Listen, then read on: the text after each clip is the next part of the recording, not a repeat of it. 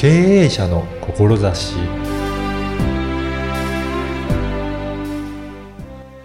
こんにちは、小ラボの岡田です。あなたはどれぐらい IT の技術を使っているでしょうか？今回は IT が苦手な方に必聴の内容です。まずはインタビューをお聞きください。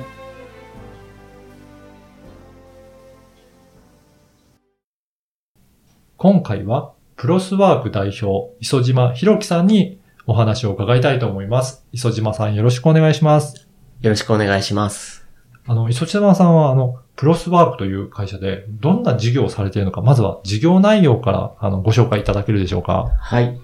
事業内容はですね、一応あの、企業研修という形で、えー中心にセミナー研修事業っていうのをやっていってるんですが、その中で組織の開発であったりとか、はい人材育成、うん。あとは研修セミナーの後ですね、それだけで終わらない形で、うん。その企業さんのコンサルティングと。いうところまで、えー広げてやっていくと。そういった事業を展開していまして、はい。ターゲットとしては、まあ、中小企業の方々の、特にですね、まあ、IT 企業であったりとか、企業の IT 人材の育成、そういったところを中心にさせていただいております。そうなんですね。IT 企業の、まあ、人材育成ということなんですけど、あの、どういった育成とかをやっていく必要があるかなというふうに考えていらっしゃいますかね？はい。私もともとですね、NTT データといううん IT 企業、結構大きな会社にいたんですけど、はい。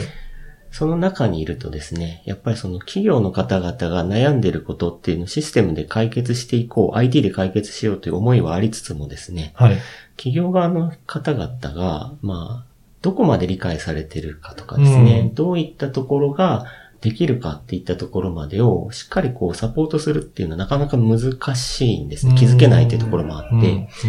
で、私どもは、まあ、中小企業診断士も3人いる会社なんですけれども、中小企業の方々の悩みとかですね、どういったところが、えーベースとして持たれている方々なのかっていうのを理解してますから、うん。そういったところを支援していくにあたって、えーどこまでその企業の方々に寄り添えるかと。で、その企業、IT 企業だったら、その IT 企業の提供しているツールであったり、こうサービスがあると思うんですけど、それをどう活用してもらうのがいいのかっていったところを含めてですね、うん。あの、こう、お伝えできること、セミナーとかでですね、あの、お伝えできることがあるかなと思いまして、うん。えー人材育成っていうと、まあ、IT 企業だと例えばネットワークとかですね、データベースとか、プログラミングの手法とかっていうのがあると思うんですけど、まあそういったところとは一つ違うカテゴリーとして、えその IT 企業の中のサービスを提供していく側の人間としての人材育成っていうところを中心に手掛けていけるというかなというふうに考えてます。そうなんですね。やっぱり IT 企業のまあ方たちで、まあ、IT 使いこなしてても、どうそこを企業に寄り添っていくのかっていうところは、やっぱり大切になってくるということですかね。そうですね。う。うん。やっぱりその企業の方々っていうのは、うん。最近あの、このコロナの中でですね、はい電子申請とかもなんか進んできて、はい。例えば持続化給付金とか、まあ、いろんな補助金ある中で、はい。そういうのを活用しようというか申請する方々も増えてると思うんですけど、私がその実際に企業の方々と見てるとですね、持続化給付金ってすごい簡単な申請なんですようね。んあの、実際されてる方も、この聞かれてる方なんか多いかと思うんですけど、はい。本当にウェブサイトで2ページぐらい入力して、はい PDF のファイルをはい。添付しておしまいぐらいな感じ。1週間後に100万200万振り込まれてるっていう感じなんです。そういった補助金の中では比較的簡単な方方ですよね。そうですね。うん他のものに比べても入力する項目とかもですね、はい圧倒的に少なくて、やる手順としてもすごい簡単なものですらですね、はい。できない方が多くて、うん。あの、ニュースとか見られた方は知ってるかと思うんですけど、その全国に何百箇所とこうサポートセンターを作ってまでやらないと進まないっていうのが、実はその企業の方の実態で、あの、PDF のファイルが作れないとか、うん。そもそも、ね、ログインするためのメールアドレスとか登録するのがどうか、どうやればいいのかとか、なるほど。そういうレベルの方々もいる中で、うんそうまあ、要はリテラシー、IT リテラシーって結構バラバラなんですよね。で、IT 企業の中にいるともうそれできることが当たり前になってしまっているので、はい。そこをやっぱり合わせていくってことは、なかなか難しくて、うんで、相手企業の方が商品中小企業の方とかに売って終わりになると、私も現場見てますけど、うん。入れたけど使われないで終わっていくっていうのが本当に多かったりするんですね。はい。なので、まあそういった意味では、その、使う側のリテラシーの高めるっていうところも重要ですし、提供する側、サービス提供する側っていうところもやっぱりこう、お互いこう高めていかないと、はいなかなかこう日本の IT リテラシーというか、IT 化が進んでいかないというのが今課題だなと思ってますので、うんそこら辺に少しでも力になれればなとは思ってます。確かにそうですよね。こういった多分、その申請のシステム作られた方は、まさかメールアドレスの登録の仕方わからないとか、そこ、そういった想定してないかもしれないですね、もしかそうしたら。ですよね。はいはい。当たり前のように自分たちは使ってるとなると、そこで引っかかるとは出て聞くっていうような方にとっては、本当に難しいシステムっていうふうに捉えられかねないっていうことなんですね。そうなんですよね。だから、やっぱり IT 企業側もどういうふうに寄り添っていかなきゃいけないか。まあ、実態がどんな状態なのかっていうのは、やっぱり知っておく必要があるということですかね。そうですね。うん。どうしても、私も企業の中にいた、うん。長いこといたのでわかるんですけど、やっぱり企業の中にいると、その上司であったりとか、会社が何をこう求めているかっていうに答えるのが第一になってくるので、はい。まあ、お客様のことを考えるのはすごい重要なんですけど、どっちかっていうと、やっぱりそこの会社目線になりがちなんですよね。うんその中で、自分がこういうものを提供すればお客さんは喜んでくれるだろうと思ってやってはいるものの、はい。やっぱりそこは現場に、相手側の現場に寄り添いきれるかっていうとなかなかうんどうしても気づけない、悪気は全然ないと思うんですけど、はい気づくことができないケースが多いと思うんですね。うん。だからやっぱりそれで、どういったところに現場が困ってるのか。まあ、あのー本当にシステム作って終わりではなくて、その後のサポートっていうところがまあ大切だと思うんですが、はい。なかなかそこまでやりきるっていうのは、い現状では難しいんでしょうかね。そうですね。まあ、私自身はそういったことを実際やってはいるんですけど、はい。やっぱりやってしまうと他のことができないっていうのもあって、うん広くこうそういったか状況を作っていくっていうには、やっぱり自分がやってしまうっていううんことだけをやってるとなかなか広がらないかなと思うんですね。はい。そういった意味では先ほど言った通り、その相手企業の方とかがそういうところに気づいていただくうん。っていったところは重要かなと思ってまして、それはその、中小企業の IT 企業だけじゃなくて、大きな、大手の IT 企業さんの中でも、うん。やっぱりその、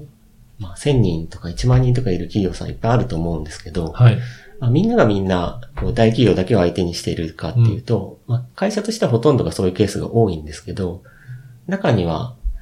まあ私のつながりの中でも、うん。そういう中小企業とか、今までえ自分たちの会社がこう相手にしていなかった、できなかったような企業さんに対しても価値を提供していきたいとか、はい。えー支援できることとか、なんとかできないかっていう課題認識を持ってきてる人がう、ん。少しずつ増えてきてるのも私感じているので、はい。やっぱりそういう人たちに対して、私が経験していることとか、私うんのこのプロスワークの中の人間が経験していることを伝えることで、こちら側にこう協力してもらえる人増えてくれば、うん。あの、よりですね、そういった現場に寄り添える IT のリテラシーの高い人が増えてくると思うんですね。はい。で、それが広まっていけば、使う側の、ユーザー側の中小企業さんの中の IT リテラシーも少しずつうん。高まっていくと思いますので、うんそうやってこう全体的なこう、えー底上げっていうことが実現できていくんじゃないかなと思うんですね。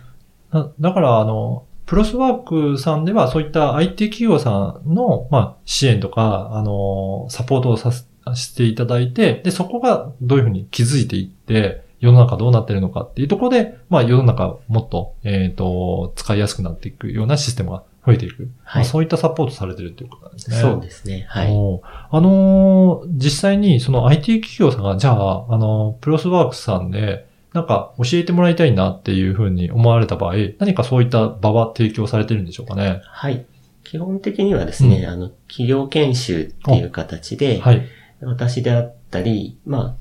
あ、あの、会社自体は今6名うん。いるんですけど、それ以外も少しずつですね、こう、外部のサポートというか提携メンバーとかはい。増やしていって、専門的な知識を持っている人間を増やしていって、うんセミナーとか研修っていうのは順次こう開催していくので、はい。そういったところに参加していただくとうん。いった形式であったりとか、まあご依頼いただければですね、うんその企業に合わせた形で、えー研修メニューを組んではい実施するっていうことも可能ですので、そういった形でまずは、あの、お声かけいただければ、うん。えーご支援できるかなというふうには考えております。わかりました。ぜひ、えっ、と、そういった興味ある方はお問い合わせいただければと思います。何か直近で、えっ、と、開催されるようなセミナーとかあございますかね？そうですね。8月、9月ぐらいでですね、はいまあ、今こういったコロナの状況なので、集合研修っていう形ではなくて、まあ、うんオンラインの、えー、ズームを活用したセミナーっていうところで、最近あの、皆さんもそうかもしれないですけど、テレワークでの、はいあの、業務の実施っていうのが増えてきている中で、うん。少しずつこうコミュニケーションに課題を感じたりとか、なかなかこう業務進めづらいなって感じている方も多いと思うんですけど、うん。そこのヒントになればと思って、まあ、テレワークでのマネジメントの仕方、テレワークのマネジメントのセミナーを、えーやろうと考えてます。で、わかるそれも8月の後半とか、まあ、9月中旬ぐらいうん。で何回か開催しようかと思ってますので、まずはそこに参加していただけるとありがたいかなと思いますね。はいわ。かりました。あの、このポッドキャストの説明文にも URL を掲載させていただきますので、ぜひそこからチェックしていただいてお申し込みいただければなと思います。また次回も、えっ、と、いろいろ他のお話もお伺いできればと思います。磯島さんどうもありがとうございました。ありがとうございました。いかがだったでしょうか？パソコンが苦手で、資料の作成やメールの送付もなかなか慣れていない業種もありますよね。一方で、開発しているエンジニアは当たり前のように使っているため、何が理解できないのかわかりません。そんな利用者と開発者を結びつける役割なんだとわかりました。セミナーも開催されているようですので、ぜひお問い合わせしてみてください。次回も引き続き、磯島さんにお伺いいたします。ではまた次回。